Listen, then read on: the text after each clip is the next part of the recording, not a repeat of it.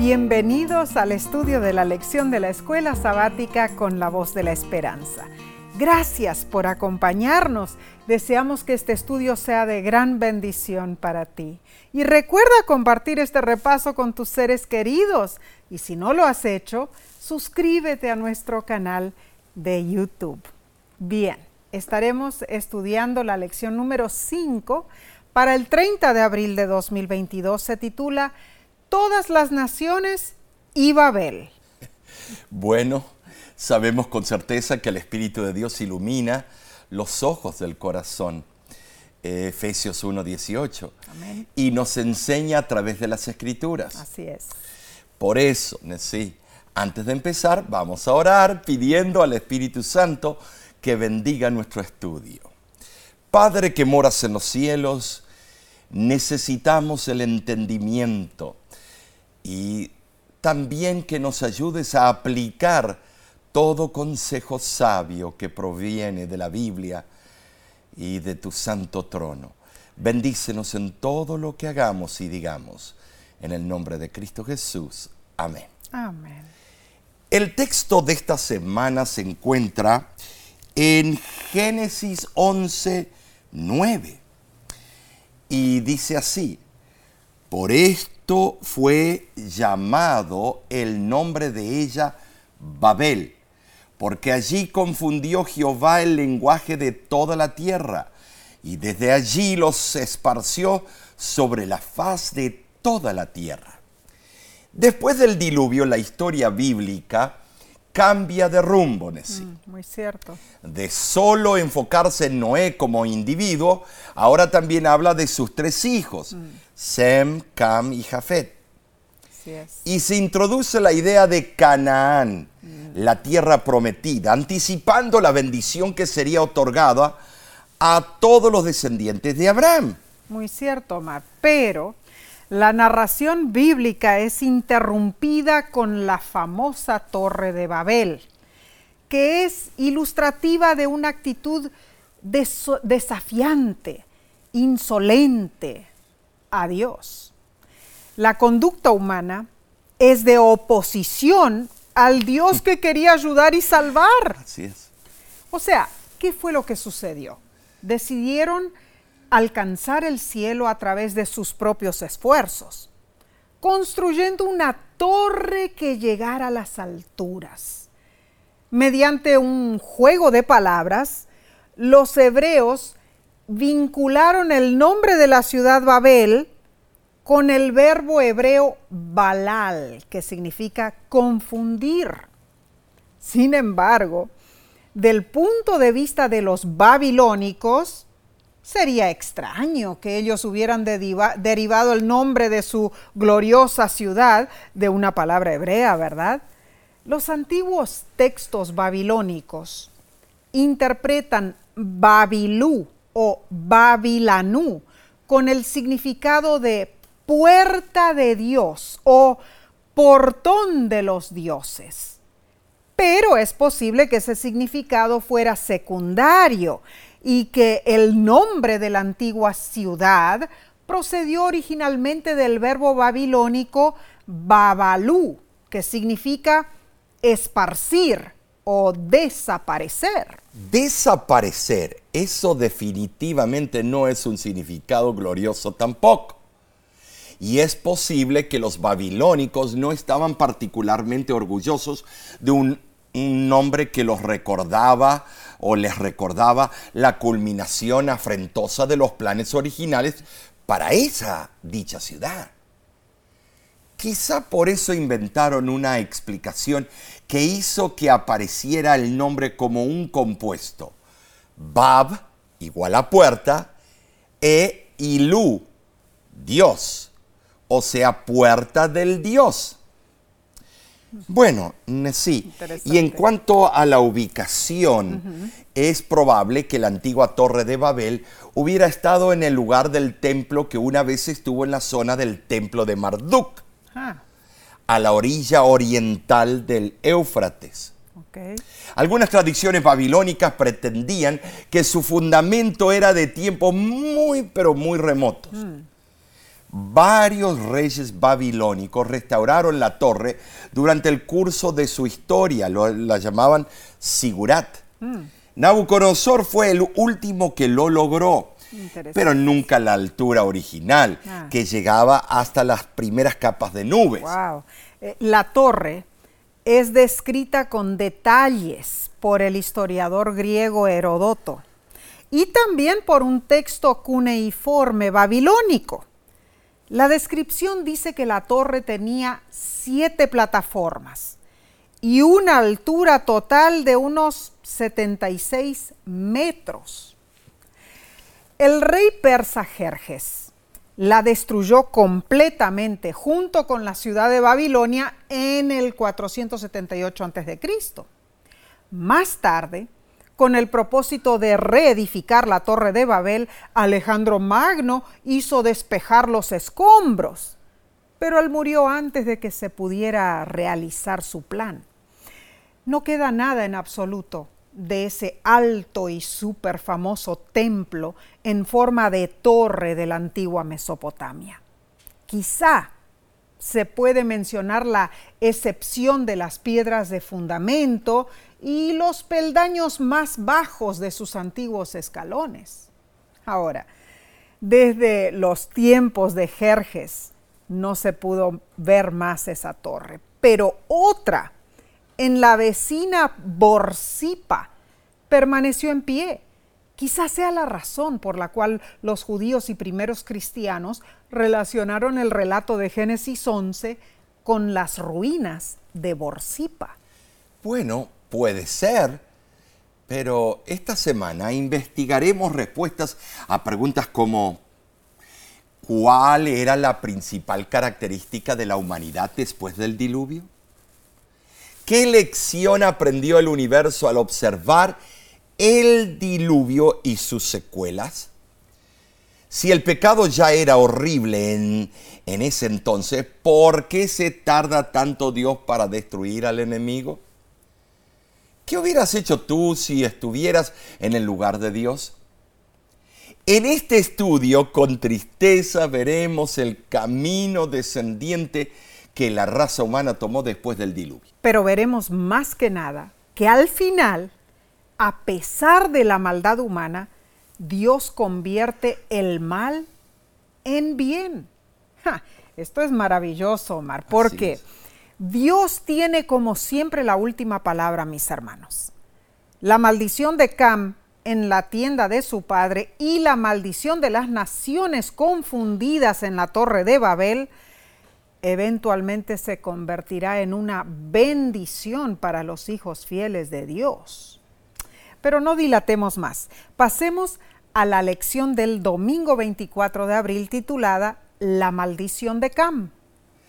Bueno, para eso sí tenemos que leer de Génesis capítulo 9, uh -huh. versículos del 20 al 25. Y dice así, después comenzó Noé a labrar la tierra y plantó una viña y bebió del vino y se embriagó y estaba descubierto en medio de su tienda. Y Cam, padre de Canaán, vio la desnudez de su padre y lo dijo a sus dos hermanos que estaban afuera. Entonces Sem y Jafet tomaron la ropa y la pusieron sobre sus propios hombros y andando hacia atrás cubrieron la desnudez de su padre y despertó Noé de su embriaguez y supo, supo, lo que le había hecho su hijo más joven y dijo, maldito sea Canaán, siervo de siervos será a sus hermanos. Bueno, en sí, la palabra en sí dice y conoció eh, Cam la desnudez de su padre. Wow. Eh, la palabra conocer mm. tiene una connotación aún más fuerte. Mm, la embriaguez era uno de los pecados de los antediluvianos. Así era. Noé conocía los efectos perjudiciales de la ingestión de bebidas alcohólicas. Claro que sí. El registro del pecado de Noé comprueba la imparcialidad de la Biblia, mm. pues consigna las faltas de los grandes hombres, claro. Tanto como sus virtudes. O sea, la edad o las victorias espirituales previas nunca son una garantía contra la derrota en la tentación. Cuán cierto, Omar, eso. ¿quién hubiera pensado que Noé, quien había caminado con Dios durante siglos, un predicador de experiencia que había resistido tantas tentaciones, caer en ese pecado? Un momento de descuido puede manchar la vida más pura. Y concordamos con Proverbios, capítulo 20, versículo 1. El vino es escarnecedor y engaña a los más sabios si no son vigilantes. La embriaguez degrada el cuerpo, templo del Espíritu Santo. Debilita los principios morales. Destruye al alcohólico y a su familia pierde el dominio de sus facultades, tanto físicas como mentales, y puede perder su vida terrenal y su vida eterna.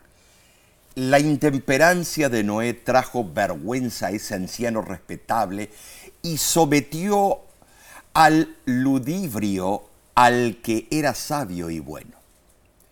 El autor de la lección menciona lo siguiente. El acto de Noé en su viña hace eco al acto de Adán. Las dos historias contienen motivos similares. Comieron del fruto, resultando en desnudez. Intentaron encubrir su vergüenza y les vino una maldición. Noé se volvió a conectar con sus raíces adámicas y continuó la historia fallida. La fermentación del fruto no era parte de la creación original de Dios.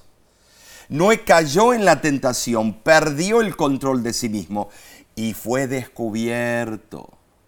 Ahora, ¿y qué de Cam, su hijo? Al ver la vergonzosa condición de su padre, en vez de compadecerse por la necedad del anciano, se burló y se deleitó en, bueno, propalarlo. Claro.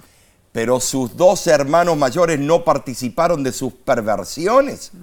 Ahora sí, hay algunos eruditos que dicen que fue más que burlarse, mm. porque todos los niños hemos visto a nuestros padres desnudos. Mm. Y, bueno, no todos, pero la bueno, la gran mayoría, eh, a nuestros papás. Eh, pero esto fue más que eso, mm. eh, más que una burla común. Mm, interesante eh, eso. Pueden estudiarlo ustedes en su propio tiempo. Y entonces, en el paralelismo entre Noé y Adán, Adán también tuvo dos hijos disciplinados, Abel y Set, y un hijo perverso, Caín. Aunque todos habían recibido el mismo amor paternal y la misma educación, el pecado se manifestó más marcadamente en uno de ellos. En esta instancia, irrumpió el espíritu de depravación en uno de los hijos de Noé, mientras los hijos mayores, criados en el mismo hogar y bajo las mismas condiciones que Cam, mostraron un espíritu de decencia y dominio propio. Y así como las malas tendencias del criminal Caín se perpetuaron en sus descendientes, la naturaleza degradada de Cam se reveló en su descendencia.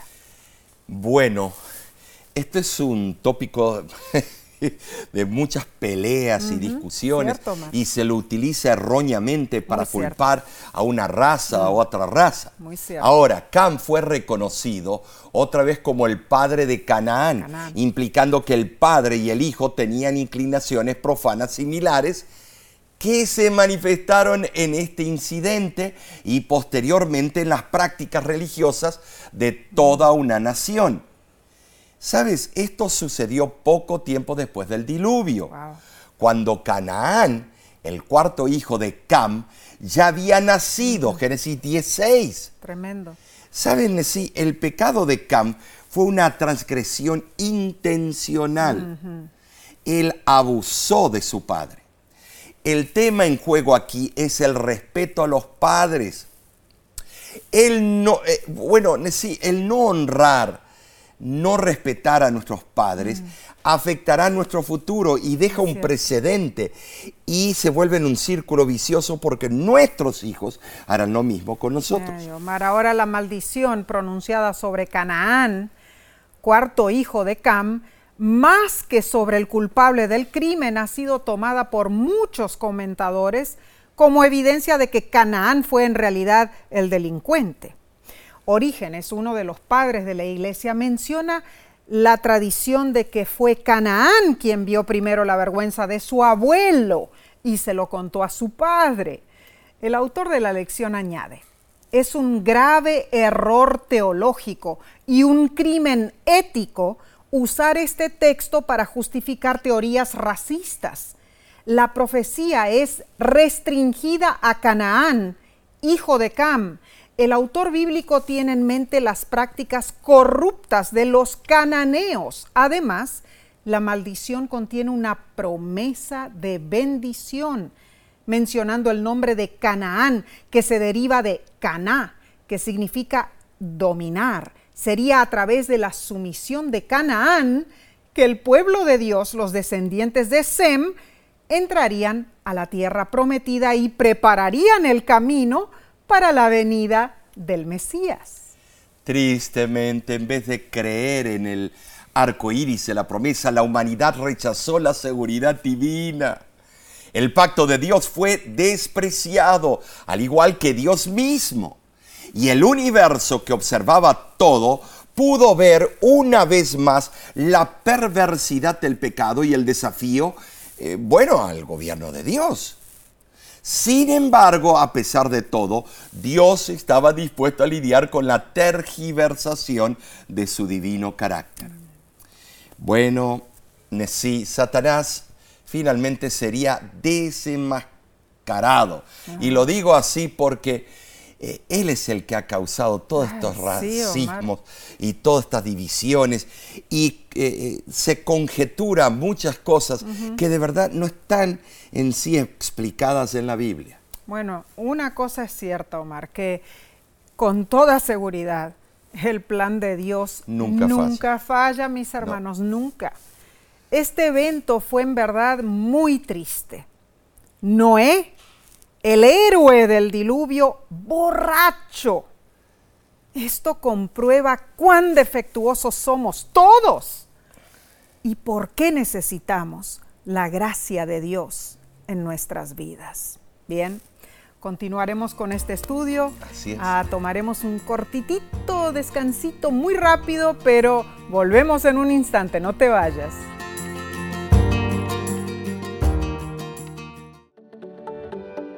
En nuestra aplicación puedes encontrar más contenido como este que te ayudará en tu vida espiritual. Lo puedes descargar visitando nuestra página web lavoz.org.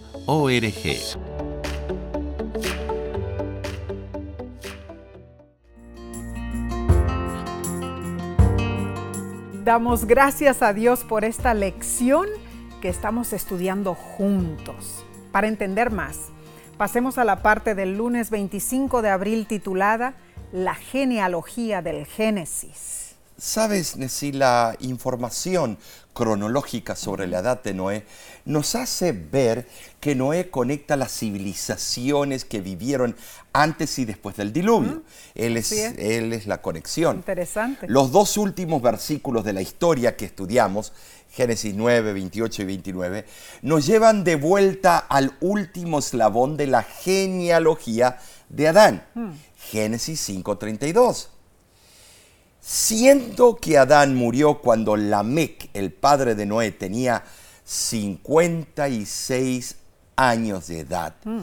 seguramente Noé escuchó historias sobre Adán y las transmitió a sus descendientes antes y después del diluvio. Qué interesante esto, porque imagínate el privilegio que tuvieron esas nuevas generaciones. Wow, tremendo. Y vemos la genealogía en Génesis capítulo 10. Hay otra muy importante también que se menciona en Lucas capítulo 3. De acuerdo al autor de la lección, la genealogía bíblica tiene tres funciones. Primero, enfatiza la naturaleza histórica de los eventos bíblicos. Son personas reales que vivieron y murieron y cuyos días están contados con mucha precisión. En segundo lugar, la genealogía demuestra la continuidad desde la antigüedad hasta la época contemporánea del escritor, estableciendo un vínculo desde el pasado hasta el presente en ese momento. Tercero, la genealogía nos recuerda la fragilidad humana, el efecto trágico de la maldición del pecado y sus resultados mortales en todas las generaciones. El estudio detallado de los nombres, su identificación y demás información en cuanto a las naciones indican que el cuadro bíblico es un documento antiguo y fidedigno. Muchos de los nombres aparecen en fuentes que no son bíblicas desde la primera mitad del segundo milenio antes de Cristo. Algunas fuentes son tan remotas yendo al año 2000 antes de Cristo o quizá más arcaicas aún. Bueno, el cuadro bíblico proclama la unidad de la raza humana, sí. Muy cierto. Declara que todos hemos descendido de un origen en común. Así es. Diferentes como somos ahora en cuanto a nuestra ubicación geográfica, nuestra apariencia física o nuestras peculiaridades nacionales, todos podemos retrotraer, yo diría, nuestro origen hasta Noé y sus tres hijos. Cierto. Eh, Dios permitió los microcambios para formar las diferentes razas. Mm. Esta lista genealógica condena todas las teorías que pretenden que la humanidad desciende de padres originales diferentes o de un chimpancé o lo que sea. Mm. Además, constituye una evidencia que apoya el relato de la dispersión de las razas debido a la confusión de las lenguas. Claro, muy relevante esto. Muy cierto, Mar. Es impactante, hermanos, ver cómo la arqueología corrobora muchas historias bíblicas. El doctor Lawrence Mikitiuk de la Universidad de Purdue redactó en el año 2014 un artículo para la revista Biblical Archaeology Review que lleva por título La arqueología confirma 50 personas de la Biblia. Allí está registrada una lista de 50 personajes que aparecen en la Biblia y que han sido confirmados arqueológicamente. Entre esos aparecen reyes israelitas, monarcas de Mesopotamia, faraones de Egipto y otros que se encuentran en la Biblia y en los datos arqueológicos fabuloso es ese, eh, estos descubrimientos. Sí, lo es. En verdad, la arqueología bíblica ha hecho muchos nuevos descubrimientos que son anunciados constantemente. Claro que sí.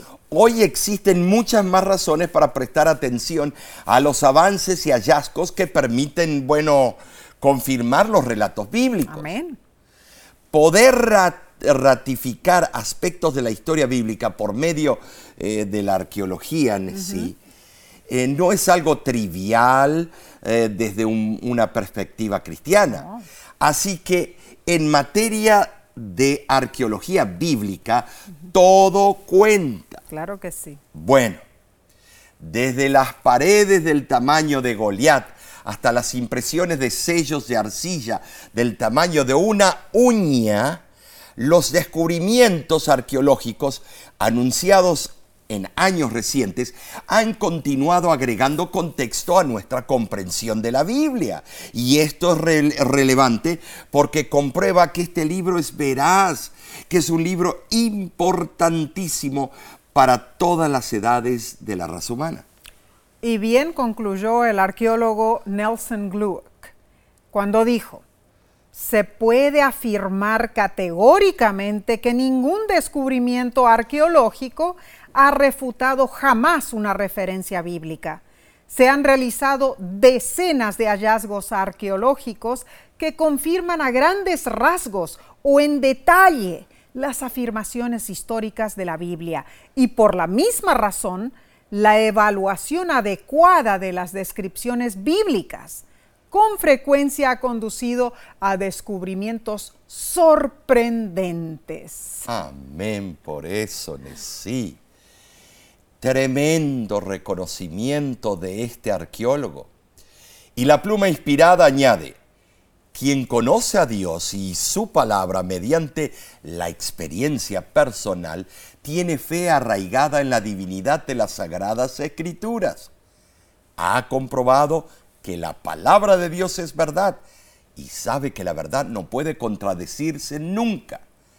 Nunca aquilata la Biblia por las ideas que los hombres tienen de la ciencia, sino que somete más bien estas ideas a la prueba de la autoridad infalible.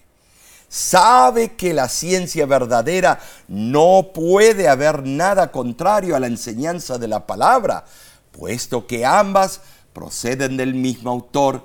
La verdadera comprensión de ambas demostrará que hay armonía entre ellas. A quien así estudie, la investigación científica le abrirá dilatados campos de pensamiento y de información. Amén. En verdad preciosa esta cita que acabaste de leer, Omar. La Biblia es la inspirada palabra de Dios y su exactitud continúa siendo respaldada por el pico y la, la pala de la arqueología. Bueno, tremendo. Entonces prosigamos a la lección del martes 26 de abril titulada Una sola lengua. Oh, tremendo. ¿Cómo soñaría eso? Eliminaría tantos racismos y... Bueno, era el plan de, eh, los, de los de la Torre de Babel. Pero no podía ser así.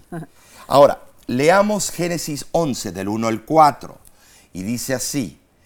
Tenía entonces toda la tierra una sola lengua y aconteció que cuando salieron del oriente hallaron una llanura y se establecieron allí.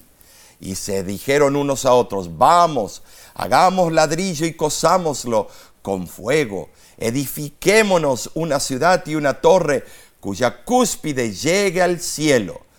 Y hagámonos un nombre por si fuéremos esparcidos sobre la faz de toda la tierra. Aquí dice literalmente que toda la tierra tenía una sola lengua. Tremendo. Lo que indica no solo un idioma que entiendan todos, sino también la ausencia de diferencias, eh, bueno, dialectales. Claro.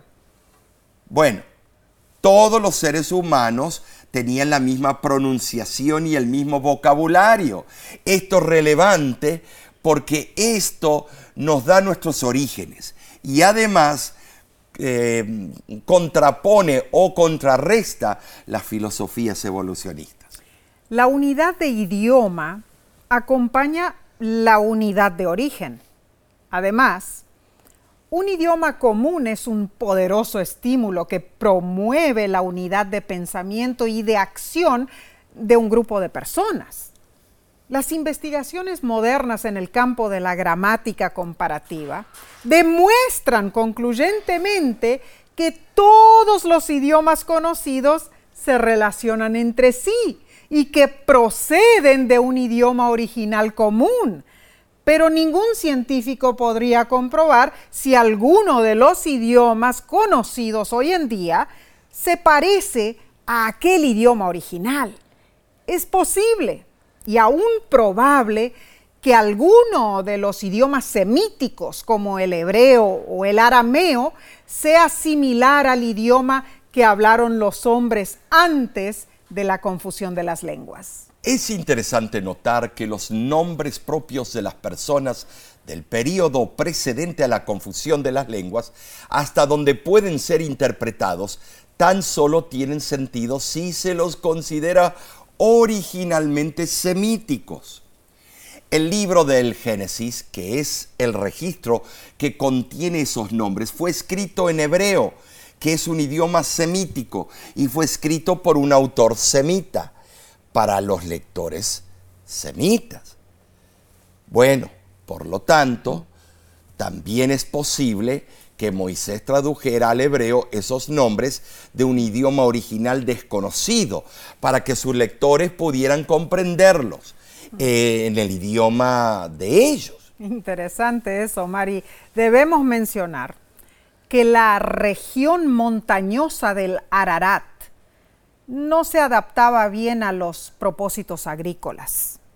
Además, los que renegaron de Dios se molestaban por el testimonio de las vidas santas de los que permanecieron leales a Él. Por eso, los malos se separaron de los buenos. es. Los que desafiaban a Dios se alejaron de la comarca montañosa del Ararat. A cierta distancia de allí, la llanura de Babilonia, de formación aluvial, carecía de piedras, pero tenía abundante arcilla para hacer ladrillos. Entonces podemos ver como resultado que la Baja Mesopotamia, eh, Baja Mesopotamia perdón, siempre ha sido una tierra de construcciones de ladrillos, en contraste con Asiria, donde abundan las piedras. La mayoría de los ladrillos de los tiempos antiguos eran secados al sol, pero los ladrillos para edificios públicos eran cocidos al fuego. ¿Para qué? Para hacerlos más duraderos. Este proceso fue ampliado por los colonizadores más remotos de Mesopotamia, como lo testifican tanto la Biblia como las excavaciones arqueológicas. Los descendientes de Noé que se multiplicaron rápidamente deben haberse apartado muy pronto del culto del Dios verdadero y buscaron protección debido al temor de que sus malos caminos, bueno, atrajeran de nuevo una catástrofe mundial. El diluvio había cubierto las más altas montañas del mundo antediluviano, pero no había llegado al cielo. Por lo tanto, pensaron que si podían erigir una estructura más alta que las montañas, quedarían a salvo, sin importar lo que Dios hiciera. Saben si las excavaciones arqueológicas revelan que los habitantes más antiguos de Baja Mesopotamia levantaron muchos templos en forma de torres, sigurats, todos dedicados al culto de diversas deidades idolátricas. Muy cierto. Y en resumen, los constructores de Babel abrigaron la ambición descabellada de reemplazar a Dios, el Creador. Tremendo. Todo por miedo de otro diluvio. De hecho, el recuerdo del diluvio fue conservado en la tradición babilónica en conexión con la construcción de la ciudad de Babel, Babilonia. Ese esfuerzo por alcanzar el cielo y usurpar a Dios caracterizaría el espíritu de Babilonia. Vemos, Nesí, también que, eh, que la historia de la Torre de Babel es un motivo importante en el libro de Daniel. Cierto. Tremendo. La referencia a Sinar, Génesis 11.2, reaparece al comienzo del libro de Daniel para señalar el lugar donde Nabucodonosor había traído los utensilios del templo de Jerusalén. Es cierto. O sea que todo está interatado. Eh. Tremendo. Eh, el episodio de la estatua de oro que Nabucodonosor construyó probablemente fue en el mismo llano mm. donde estuvo la torre de Babel. esto es tremendo, esto es relevante. en sus visiones del fin del mundo, Daniel vio el mismo escenario de las naciones de la tierra reunidas para lograr la unidad contra Dios. Daniel 2.43 y capítulo 11, eh, versículos 43 al 45. Y también vio Nesí cómo el intento falla, así como falló en Babel.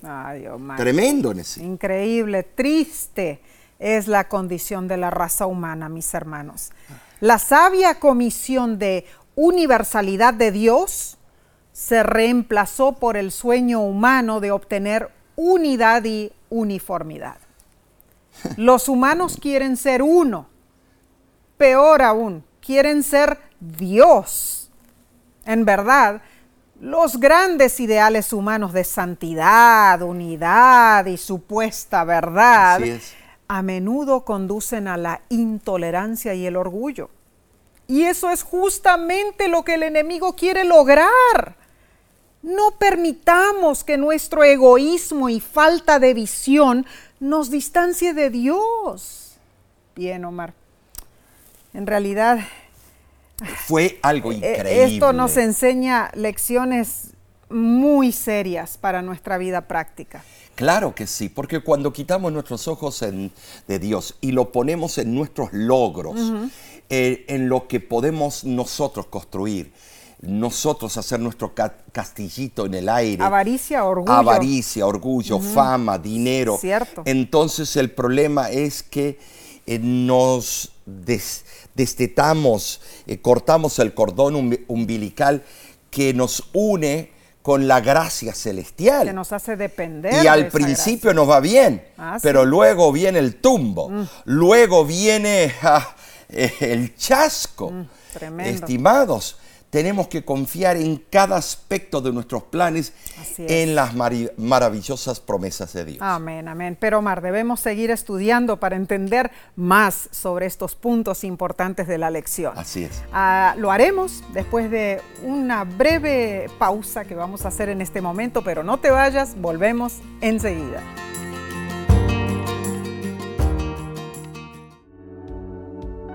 Con seguridad estás disfrutando este estudio de la escuela sabática. Te invitamos a buscarlo en formato de video por nuestro canal de YouTube.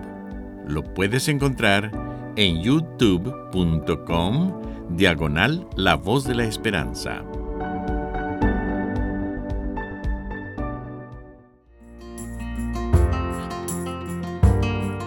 Estamos aprendiendo valiosas verdades bíblicas. Pasemos entonces a la lección del miércoles 27 de abril titulada Descendamos. Leamos Génesis capítulo 11, versículo del 5 al 7. Y es muy interesante lo que estos ver- versículos aluden. Y descendió Jehová a ver la ciudad y la torre que edificaban los hijos de los hombres. Y dijo Jehová, he aquí, el pueblo es uno, y todos estos tienen un solo lenguaje, y han comenzado la obra y nada les hará de- desistir. Ahora pues, descendamos y confundamos allí su lengua, para que ninguno entienda el habla de su compañero. Este acto divino de descender y de elaborar nuevas lenguas, porque solamente un experto en, en lingüística puede crear nuevas lenguas que lo hacen para shows de, ciencia ficción. Cierto. No es igual al, bueno, todo esto al del Sinaí, donde Dios se reveló en forma visible, Claro, Dios eh, descendió en forma visible Claro. en Sinaí, pero no aquí. no aquí. Esta es una descripción en lenguaje humano de que nuestros hechos nunca están ocultos eh, a Dios. Claro que no, no. están. Es irónico, mientras los hombres buscaban subir, Dios buscó descender. Ah, es cierto. Cuando los hombres se edificaban hacia el cielo, exaltándose a sí mismos, Dios descendió para investigar sus planes impíos. Wow. Ahora, el verbo hebreo traducido como edificaban implica que la construcción progresaba rápidamente, eh, como un sentido de urgencia. La expresión hijos de los hombres sugiere que todos o gran mayoría de los que no servían más al Dios verdadero participaban en el proyecto. La Torre de Babel expresaba la oposición obstinada del ser humano a la voluntad divina. Era un monumento apóstata, un baluarte de rebelión contra Dios, un plan maligno, magistral para regir el mundo. Eso exigía una acción decisiva que expusiera el desagrado de Dios y que frustrara los proyectos impíos, para que supiesen que Dios no es arbitrario, que no actúa por impulsos súbitos, el texto lo representa como consultándose consigo mismo. La razón de su intervención es obvia. Pensemos en esto. Si no fuera por el poder refrenador de Dios en el curso de la historia humana, los malos propósitos de los hombres habrían tenido éxito y la sociedad ya estaría pervertida completamente. Pero Dios no quería destruir otra vez la humanidad. Eh, decidió reprimir los planes impíos. Al confundir su idioma y obligarlos a separarse, Dios deseaba impedir una apostasía general. Cada grupo podría seguir una conducta impía, pero la división de la sociedad en muchos grupos impediría por un tiempo una oposición concertada contra Dios. La multiplicidad de idiomas, aunque constituiría un obstáculo para los proyectos humanos y sus planes políticos y económicos, sería un triunfo para Dios. ¿Y, qué de los constructores de Babel, los de hoy? los mejores planes para una nueva edad de oro en la tierra se derrumban, se derrumban en las rocas del egoísmo resulta ser que la naturaleza humana conduce a la codicia y la explotación, al progreso personal y a la corrupción del poder. Los mejores intentos humanos fallan al querer construir un reino perfecto. Sin la presencia de Dios, los planes humanos son pueriles. Ningún ser humano puede establecer el reino de Dios aquí en la tierra y las teocracias humanas son peores porque se basan en la sujeción religiosa. Bueno, esto lo podemos ver cuando prometen una América cristiana perfecta mm. o la unión de la patria, mm. pero yerran como los constructores de la Torre de Babel. Cierto. Dios nunca prometió una revolución divina para marcar el comienzo de una versión mejorada del gobierno humano. No. no. Dios prometió una transformación total. Así fue. Nuevos cielos y una nueva tierra donde mora la justicia. Y esto es relevante en sí porque muestra la diferencia de lo espiritual a lo carnal. Claro que sí. Lucas 1, versículos 26 al 33, registra el anuncio del ángel Gabriel a María, cumpliendo la profecía del Mesías. Dios allí descendió otra vez. ¿Para qué? Para comprobar nuevamente la gracia divina. El autor de la lección comenta, sea cual fuere el trabajo que podamos realizar para Dios, Él todavía tendrá que descender para encontrarse con nosotros. Así es. No es lo que hacemos por Dios lo que nos llevará a Él y a la redención es la acción de Dios de venir a nosotros lo que nos salvará. El texto en Génesis menciona dos veces que Dios descendió, lo que implica cuánto le importaba lo que estaba pasando allí. Dios quiso poner fin a la unificación arraigada del pueblo, lo que en su estado depravado solo podría conducir al mal. Por eso eligió confundir sus lenguas para poner fin a sus esquemas de supuesta unificación. Los hombres sí suponían que la torre llegaría al cielo, algo que sugiere más que eh, yo diría que la monumental proporción física de la torre. Muy cierto. Hubiera llegado a ser una de las siete maravillas del mundo. Los constructores de Babel estaban motivados por la ambición de reemplazar a Dios con la intención de hacerse un nombre. Muy cierto. Ese es el asunto. Ahora, nunca olvidemos que Dios es el único que puede engrandecer un nombre. Es el único que puede hacerse un nombre por sí mismo. Él no necesita que nosotros lo adulemos, Él necesita adoración. Ah, los seres humanos quieren el reino, pero no quieren a Dios en él, ¿verdad? Anhelan un mundo mejor, pero excluyen a Dios. Dicen querer un buen gobierno y una sociedad libre de delincuencia, pero descartan la moral y la justicia. Buscan la eternidad, pero se niegan a acudir al único que les da la vida eterna. Ay, Omar, qué triste en realidad es nuestra condición. Y si pensamos cuidadosamente, hermano, hermana, debemos tener cuidado. Debes pensar que nunca podrás buscar el reino de Dios mientras rechazas sus principios.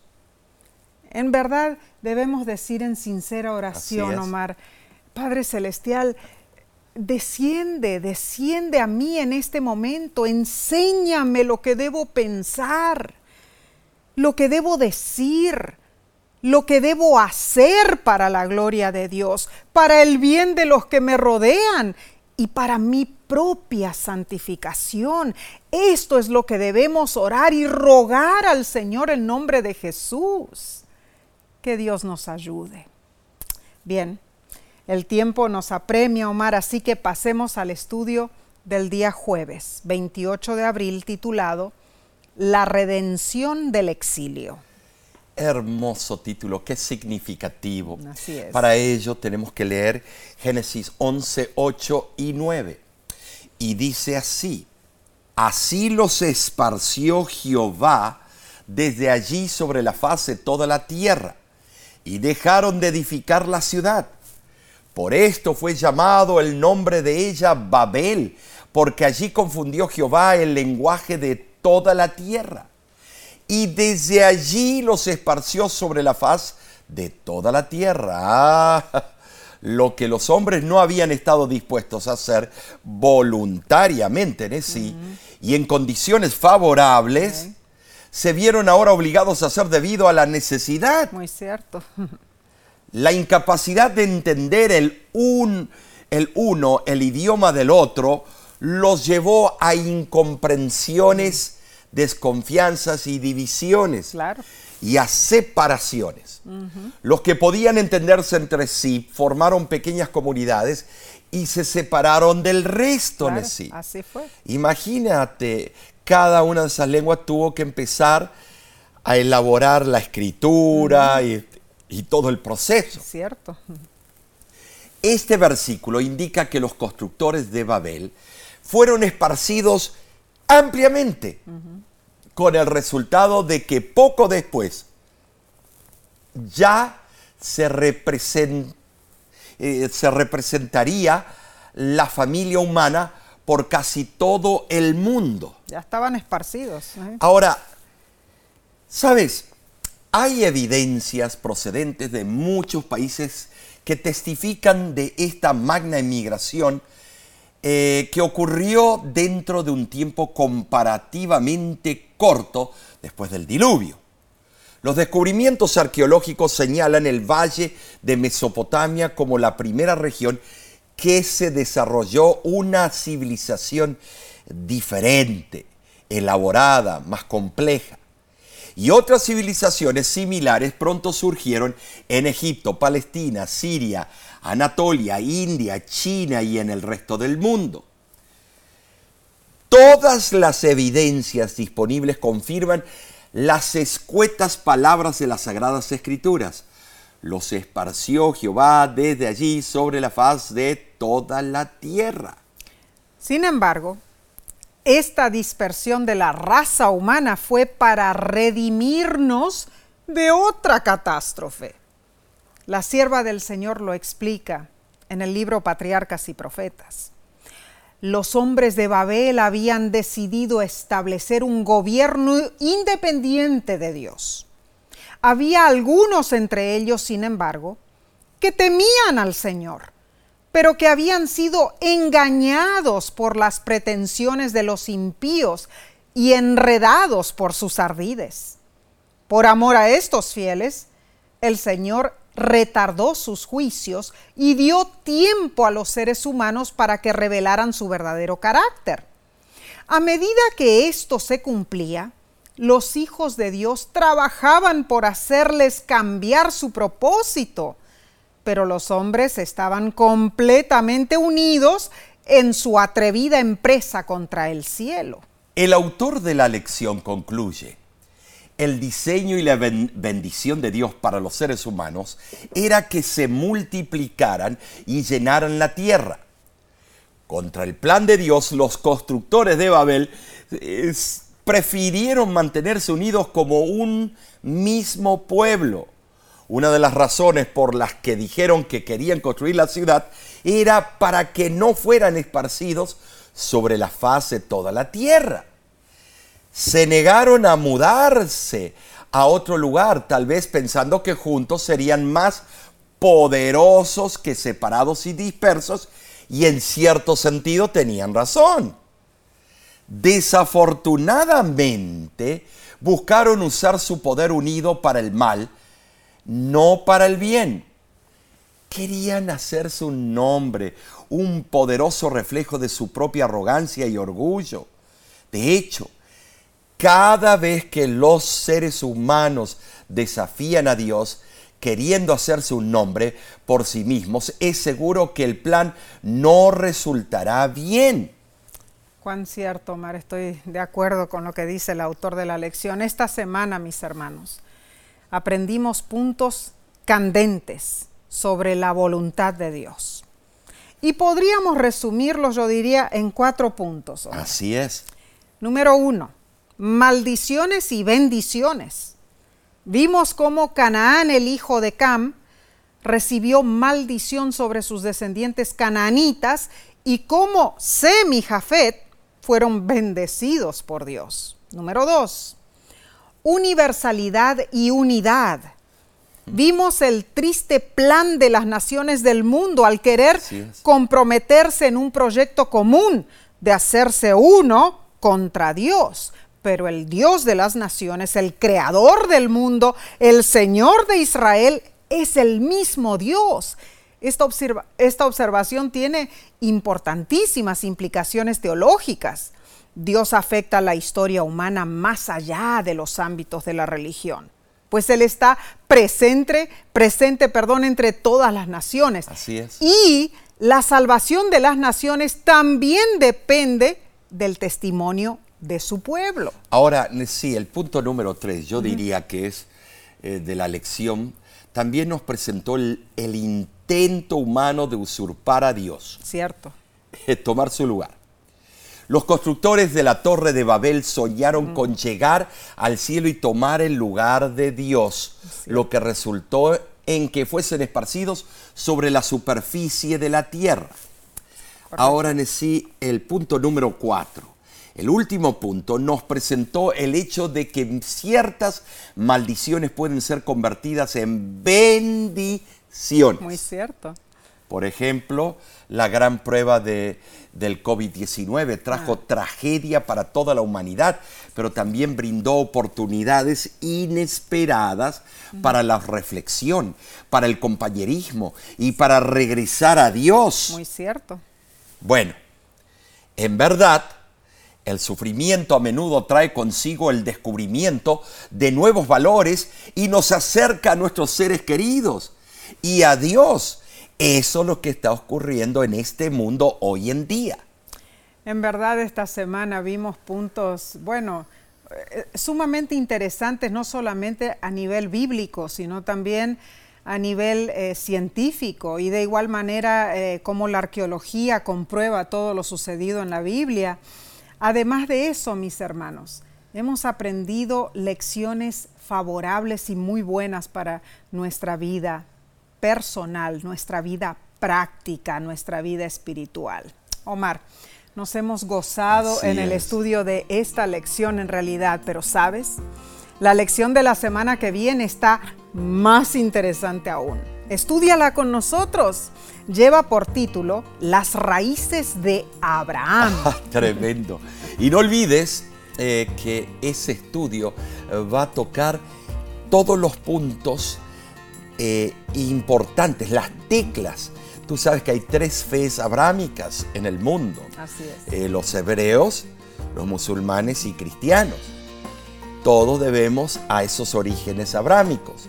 Correcto va a ser algo muy interesante, que Dios te ayude eh, en ese estudio. Ahora, eh, no te olvides de compartir estos repasos con tus amigos y familiares. Hazlo. Suscríbete al canal de YouTube de La Voz de la Esperanza. Claro, porque en el canal de YouTube no solamente están los repasos de la escuela sabática. Están más. los sermones. Claro que sí. Interesantísimos. Y también un nuevo programa, Ayúdame a entender, que es un panel de cuatro personas donde discutimos temas candentes. Muy cierto. Oh, no, También necesito- están los programas radiales de La Voz de la Ah, Esperanza. tremendos programas radiales de 15 minutos. Nada más. Así es que te invitamos a unirte nuevamente y sea como sea que tú lo hagas cada semana, lo que más deseamos para ti es que Dios te bendiga y te guarde.